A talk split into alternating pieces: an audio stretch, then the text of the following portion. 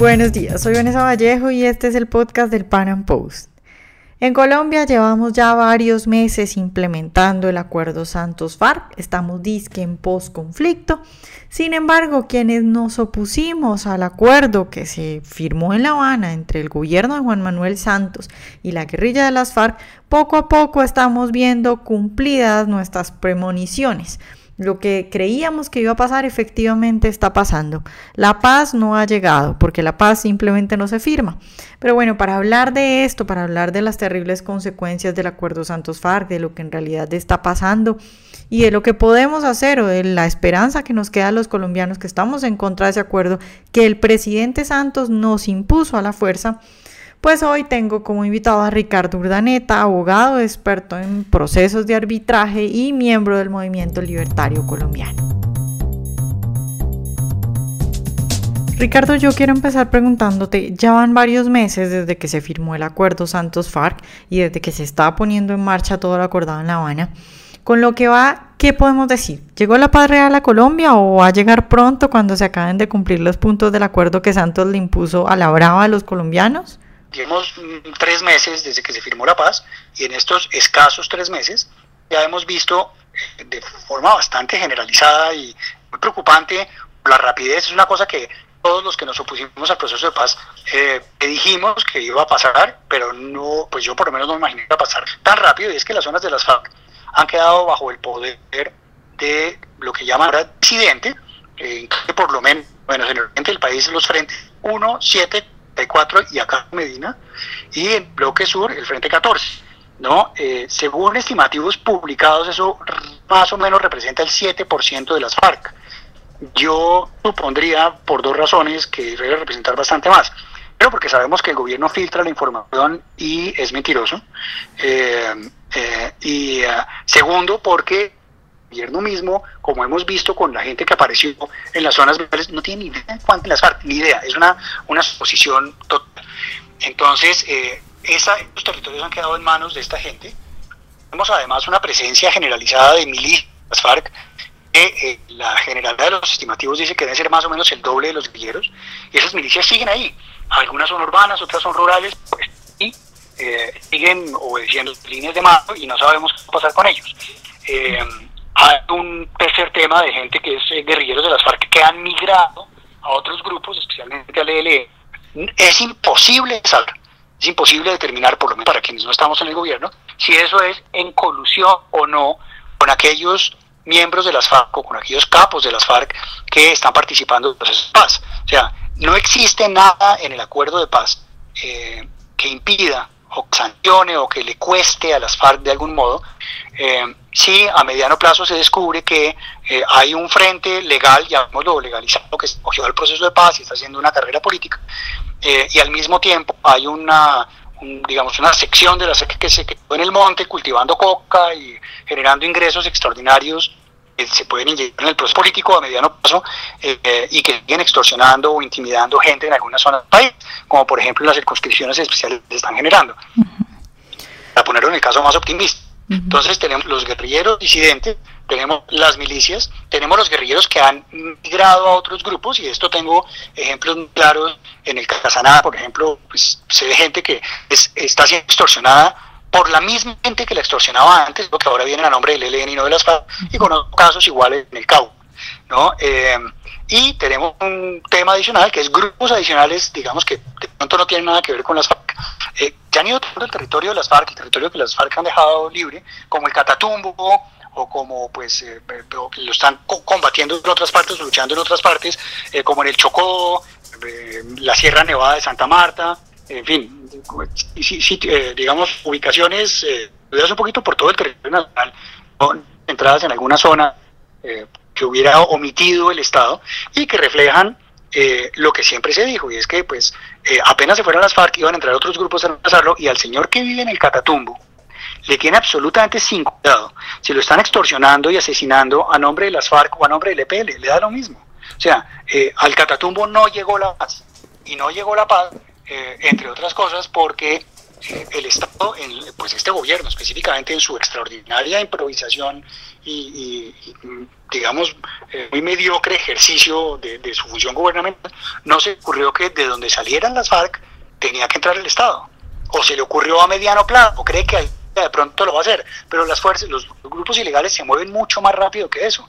Y hoy en día estamos en una situación en que, pues, Catatubo, por poner el caso más notorio, digamos, pero no es el único, eh, pues va a tocar desplazar ahora a PL combatiéndolo, eh, que era lo que había que hacer con las FARC pues hacía cinco años o diez años.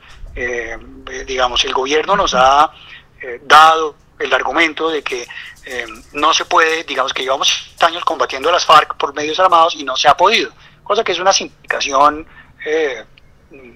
completamente descarada de, la historia de los últimos 50 años del país, completamente ignorante de las, de las, distintas etapas de combatir a las FARC, pero el punto es que las FARC las hemos derrotado varias veces, han quedado bastante arrinconadas y muy aminoradas, dejaron crecer eh, en lugar de haberlas terminado cuando tocaba y ahora va a tocar hacer este trabajo sucio con grupos distintos. Los cuales, el, ¿Cuál es la paz? ¿Cuál es la paz si yo voy a tener que sacar a la fuerza con las armas al EPL o a las Águilas Negras o ELN o al que sea? No cambió absolutamente nada. En los territorios en los cuales se suponía que debía llegar la paz, la paz no llegó.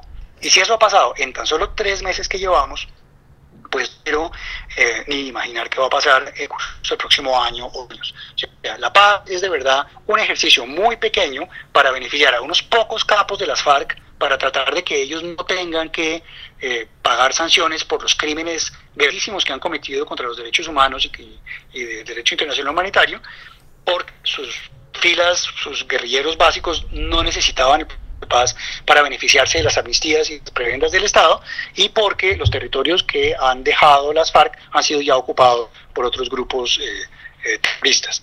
Ricardo, hay un tema muy importante, es el de las drogas, y creo yo que en el país no se está dando ese debate, o por lo menos no en el sentido adecuado. Está el Centro Democrático hablando al respecto, pero creo yo que lo está enfocando mal. Es decir, para ello simplemente hay que castigar la venta y el consumo lo más duramente posible.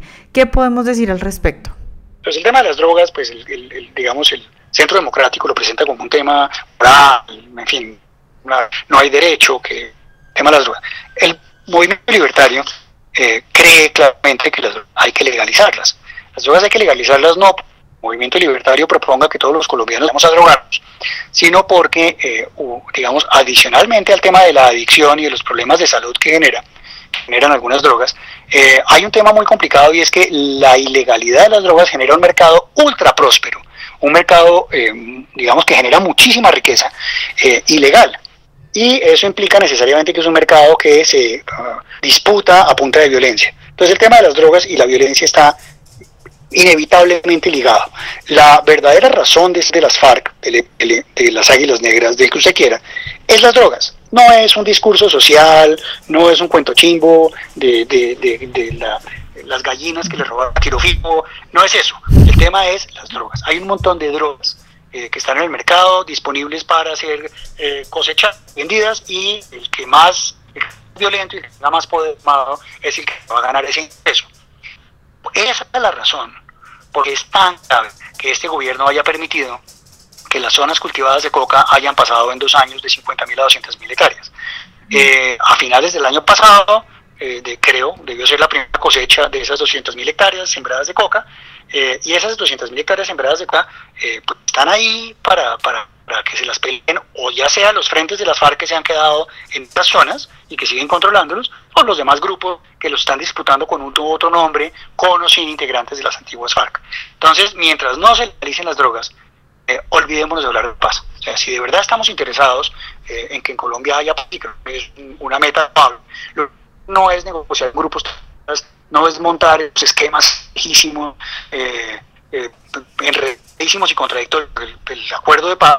Bueno, lo que hay que hacer es legalizar las drogas, es lo más sencillo. Al día siguiente, eh, los cultivos de drogas pues pierden el 90% de su valor y, pierden cualquier interés atractivo para estos grupos ilegales.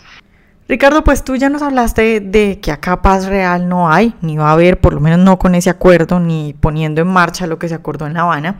Pero la pregunta entonces es, ¿qué se puede hacer con lo que ya se firmó? ¿Qué salida tenemos los colombianos que entendemos lo perjudicial que es este acuerdo Santos-FARC? Paz firmada eh, tiene unos, mm, tres desde el punto de vista práctico y adelante. Hay un componente, lo que no se puede cambiar, O sea, así quisiéramos, hay ciertas cosas que ya hacia adelante no se pueden cambiar. Por ejemplo, eh, el cuento de la amnistía, que como estamos acuerdo, la compartimos. Pero el tema de la amnistía, si alguien se opusiera o quisiera quitarla, eso ya no se puede quitar. Hay un principio general en cualquier país que pretenda o aspire a ser un Estado de Derecho, y es el de la favorabilidad de la ley penal. A cualquier o a cualquier persona que esté acusada de un delito, se le aplica la ley que sea más beneficiosa su específico. Entonces, por ejemplo, si yo cometo un delito X, el delito que sea, inventémonos el delito de eh, matar una mosca, por ejemplo, que seguramente a los animalistas les gustaría que fuera un delito. Entonces yo mato una mosca y es un delito. Entonces a mí me deben procesar por el delito de matar moscas. Y digamos que eso tenga una pena de eh, cinco años. Si en el transcurso entre el momento en que cometí el delito y el momento en el que soy condenado, surge una ley que diga no, ya no va a ser cinco años, sino dos años. Inclusive si después se arrepienten y antes de condenarme deciden, no, ahora ya no van a ser dos años, sino diez años. El principio general en cualquier Estado de Derecho es que a mí se me aplica la ley más favorable posible dentro de las tres que tuvieron vigencia mientras yo cometí el delito y fui condenado. O sea, los cinco años, los dos años y los diez años. Razón por la cual me deben aplicar los dos años. ¿no? Eso es ya un hecho para el caso de la amnistía para los guerrilleros rasos. Los guerrilleros rasos ya están amnistiados y eso no se puede echar para atrás. O sea, inclusive si el día de mañana decidiéramos vamos a tumbar el acuerdo de paz, no nos gustó y eso es algo perfectamente legítimo, es algo que podría hacer la ciudadanía, eh, pero eh, inclusive si hacemos eso, pues hay que respetarle a los guerrilleros rasos esa amnistía que ya tienen. Ahora, esa amnistía, como dijimos, pues cobija los delitos políticos y conexos, no cobija los delitos atroces. Eh, eso nos lleva al tema, y es un tema interesante, y es el galimatías legal que ha generado este gobierno. Este gobierno, con la pretensión de blindar los acuerdos, lo que ha generado es una confusión jurídica complejísima. Esa confusión beneficia a las FARC en la medida en que el gobierno es cómplice de ellas, digamos, en el gobierno dice todo lo que sea necesario, no vamos a regatear nada, vamos a concederles todo, como este gobierno. Entonces, pues todo se interpreta en la medida en que haya dudas en beneficio de las FARC.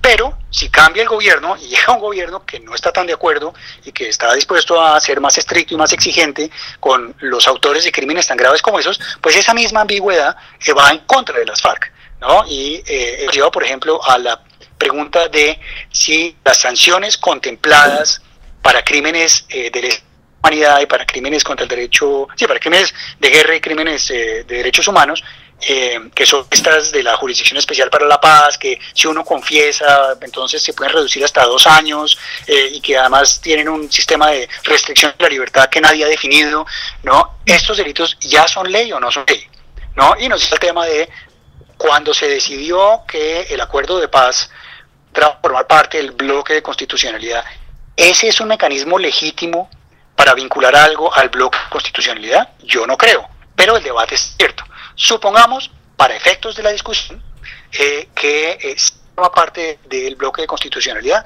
y por ya podemos regatear eh, a los capos estas, eh, estas penas mm, ultra generosas en lo que atañe a los delitos atroces. Eso ya se quedó así y Yo creo que no, creo que sigue siendo ambiguo y no es claro dónde estamos parados en esa materia, pero supongamos que es, digamos, aquí también hay que aplicar eh, la favorabilidad de la ley penal y que por lo tanto no se les pueden quitar estas penas súper favorables. Eh, eso incluye, digamos, este, este, este debate y el hecho de ser procesados por el esquema este de la Jurisdicción Especial para la Paz forma parte de esa favorabilidad de la ley penal o si la favorabilidad de la ley penal se refiere única y exclusivamente a las penas de los sujetos, pero eso lo podría eh, procesar eh, la jurisdicción ordinaria, por ejemplo.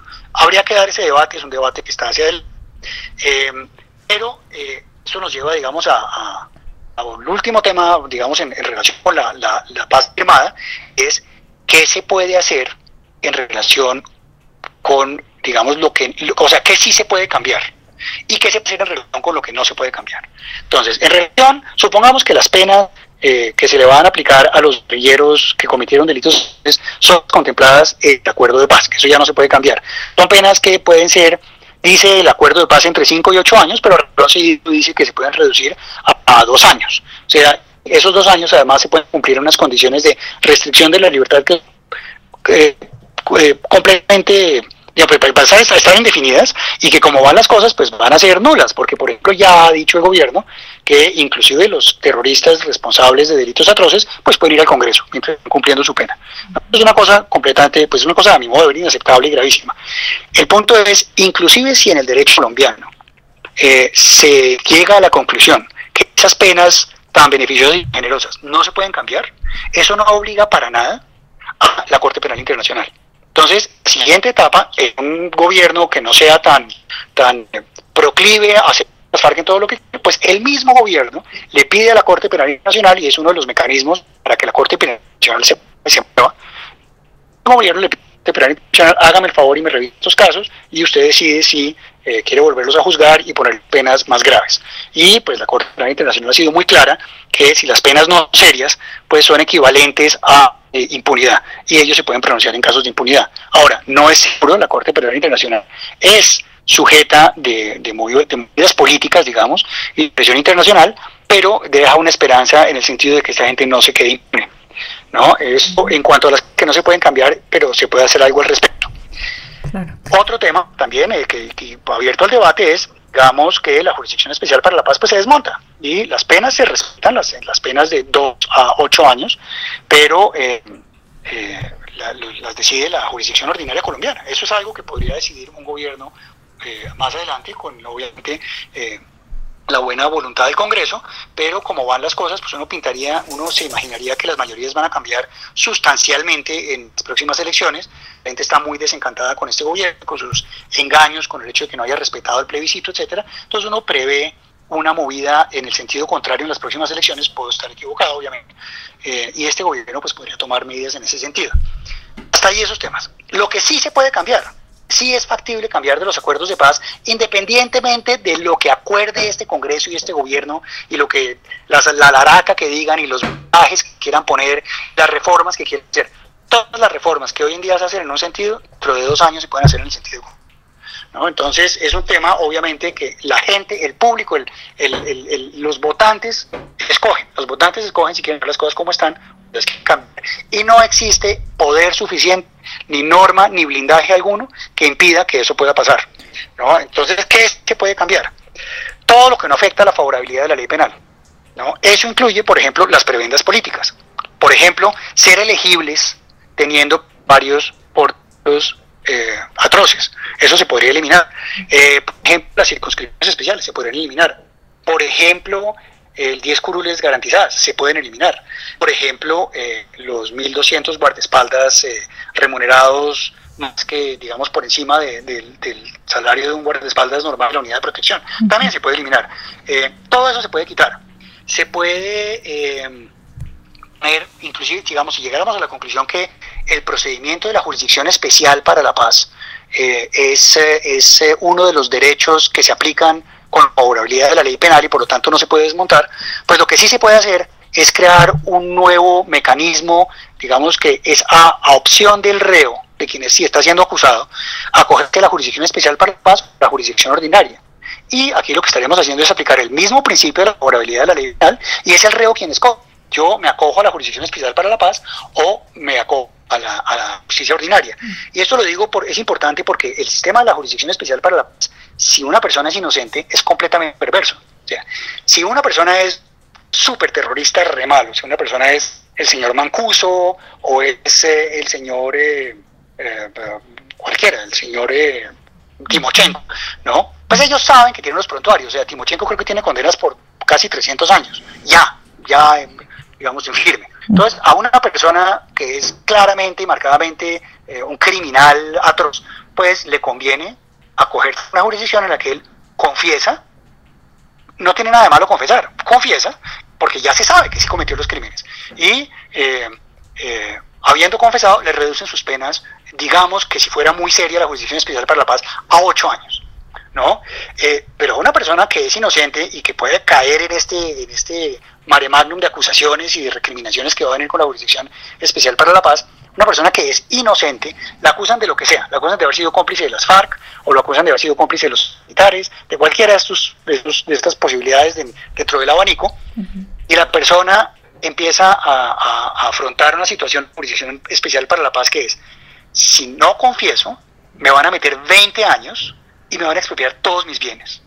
¿no? Entonces lo mejor que puedo hacer es confesar, aunque no haya cometido el delito, para ver si de pronto con suerte me dan solo 8 años. Ojalá de una restricción de la libertad que sea bastante eh, fácil, digamos, bastante ligera.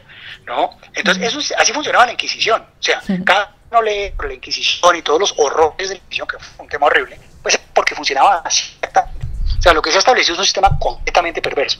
Entonces, em, lo que yo creo es que quien sea, que sea acusado tiene que poder acogerse ya sea la Jurisdicción Especial para la Paz, si es que ésta sobrevive y se mantiene, o tiene que poder acogerse a la justicia ordinaria, que sea eh, como debe ser, que es que el Estado debe demostrar su culpabilidad.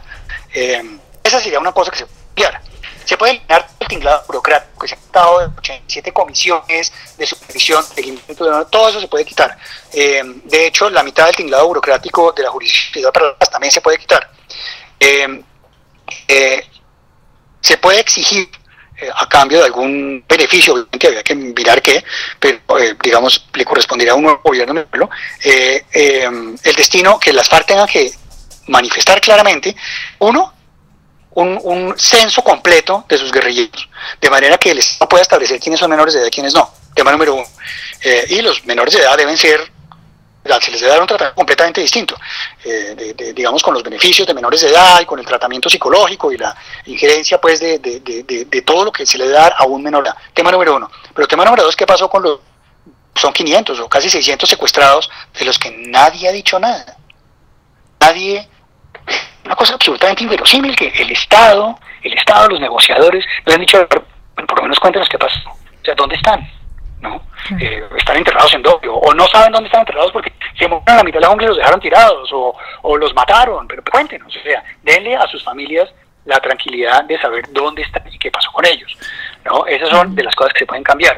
Eh, la, la más importante en mi opinión, la cosa más importante y el defecto más grave que tiene el acuerdo de paz es si incumplen, si incumplen y, por ejemplo, inciden en cometer algún delito, eh, el acuerdo de paz, como está, los, los, los, eh, los delincuentes, los terroristas, no pierden ningún beneficio. Hay, hay quien ha contestado, claro que sí, porque por delitos nuevos tendrían que responder ante la justicia ordinaria. Eso no es un beneficio, o sea, eso es lo normal, es lo que le pasa a todos los ciudadanos del país. ¿no? Eso, eso, eso no tiene nada de grave. El tema es de los beneficios que recibieron, de los descuentos en sus, en sus condenas de 267 años a 8 o a 2, porque todavía no sabemos qué va a resultar. ¿Qué van a perder? ¿Qué, dónde, dónde, está, dónde, ¿Dónde está el riesgo que tienen ellos si se les descubre dentro de un año o dentro de dos años que la verdad estaban amangualados con las FARC que se quedaron en el monte cultivando coca? ¿Qué pasa si se descubre dentro de cuatro años que están financiando sus campañas con el dinero proveniente de esa coca? ¿No? Ese tipo de incumplimientos de los acuerdos de paz no tienen consecuencias. Entonces el punto es, de lo que sí puede eh, establecer hacia adelante es consecuencias si incumplen. Y las consecuencias pueden ser que eh, penas más graves, eh, para delitos que cometan hacia adelante, obviamente, pero penas más graves que las que se contemplan hoy en día. Por ejemplo, si usted, si se demuestra que las FARC usan dinero del narcotráfico para sus campañas, cualquier otro incumplimiento, sea, cualquier delito nuevo, pagan la pena de ese delito más eh, las penas que tuvieron acumuladas antes del, acuerdo de paz. En ese caso, eh, en Colombia tenemos una pena máxima de 60 años, inclusive si uno está condenado a 260 o 70 años de cárcel, pues cumple solo 60. A la edad de Timochenko seguramente se moriría en la cárcel, pero donde se le demuestre una cosa de ese estilo, Timochenko seguiría en la cárcel el resto de su vida. ¿no? Ese habría, ahí, ahí habría un incentivo, una garantía de lo que se llama no repetición, que en el acuerdo de paz como está son simplemente inexistentes. Si usted lee el acuerdo de paz, dice que la, la no repetición de los terroristas es una responsabilidad no de los terroristas, sino de la sociedad. Mm. Mientras la sociedad no vuelva a, a generar las condiciones que llevaron a los terroristas a la lucha en la que están involucrados, entonces no habrá repetición. Es completamente ridículo. Claro, bueno, Tiene que haber un costo para los terroristas. Sí, Ricardo, tú nos has hablado de lo, de lo, que se puede cambiar y de lo que no se podría cambiar, pero por estos días está la discusión de, del presidente Santos diciendo que va a sacar un proyecto para que se pueda blindar el proyecto, el, el proceso de paz y todo este acuerdo Santos-FARC eh, durante tres periodos presidenciales. ¿Eso cambiaría en algo lo que nos ha dicho? ¿Es posible que puedan hacer? nada absolutamente nada. El presidente Santos decide que hace una ley, eh, creo que era un proyecto de ley, pero puede ser un proyecto de acto legislativo, no estoy seguro, pero decide que hay una ley o que reforma la constitución obligando a los próximos gobiernos, si cambian las mayorías, y esta es la parte que no ha tenido en cuenta el gobierno nunca, ignorado totalmente las mayorías. Si cambian las mayorías, pues el primer gobierno lo primero que hace es presentar un proyecto de ley en el sentido contrario y se desmonta esa obligación. Entonces ahí no hay modo de amarrar al gobierno, a, los gobiernos siguientes. Eso no existe. ¿no? Entonces, ¿cómo debería ser, en mi opinión, una propuesta en relación con la paz hacia adelante? O algún partido dijera de frente, miren señores, aquí nos hicieron conejo con el plebiscito. Hay ciertas cosas que ya no podemos cambiar, las que ya le mencioné, todo lo que tiene que ver con eh, la favorabilidad de la ley penal, pero lo demás sí lo podemos cambiar, sí lo podemos cambiar. Entonces, señores, les vamos a presentar otra vez el plebiscito. Puede ser exactamente con la misma pregunta, no importa, ¿no? Otra vez el plebiscito y la gente dirá si quieren que el nuevo gobierno siga implementando los acuerdos de paz como están o si entra a cambiar lo que hemos mencionado que se puede cambiar. ¿no? Y el nuevo gobierno entrará a negociar un gobierno ojalá más duro que entra a negociar con los campos de las FARC eh, que ya cuyas cuyas bases, cuyos eh, guerrilleros ya están amnistiados, ya no tienen cuentas pendientes con justicia, eh, esos campos de las FARC entrarán a negociar con el Estado qué tipo de beneficios se les da y que están dispuestos a poner ellos en la mesa a cambio de esos beneficios. Entonces, ¿existe la posibilidad de convocar un nuevo plebiscito? Sí, eh, el blindaje para los próximos tres gobiernos que pretende este, este gobierno actual es eh, obliga, pues obliga mientras no lo eche para atrás, pero un cambio de mayorías pues lo echa para atrás sin ningún problema. ¿no? Entonces, ¿se puede mejorar sustancialmente lo que ha hecho este gobierno en relación con la paz? Claro que se puede mejorar.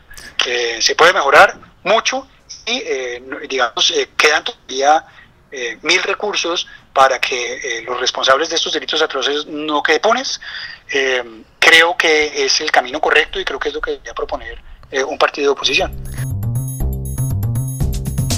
Espero que hayan disfrutado nuestra entrevista de hoy y bueno, esperemos que para Colombia vengan mejores tiempos, que vengan también mejores presidentes y que se pueda en lo posible echar para atrás este nefasto acuerdo.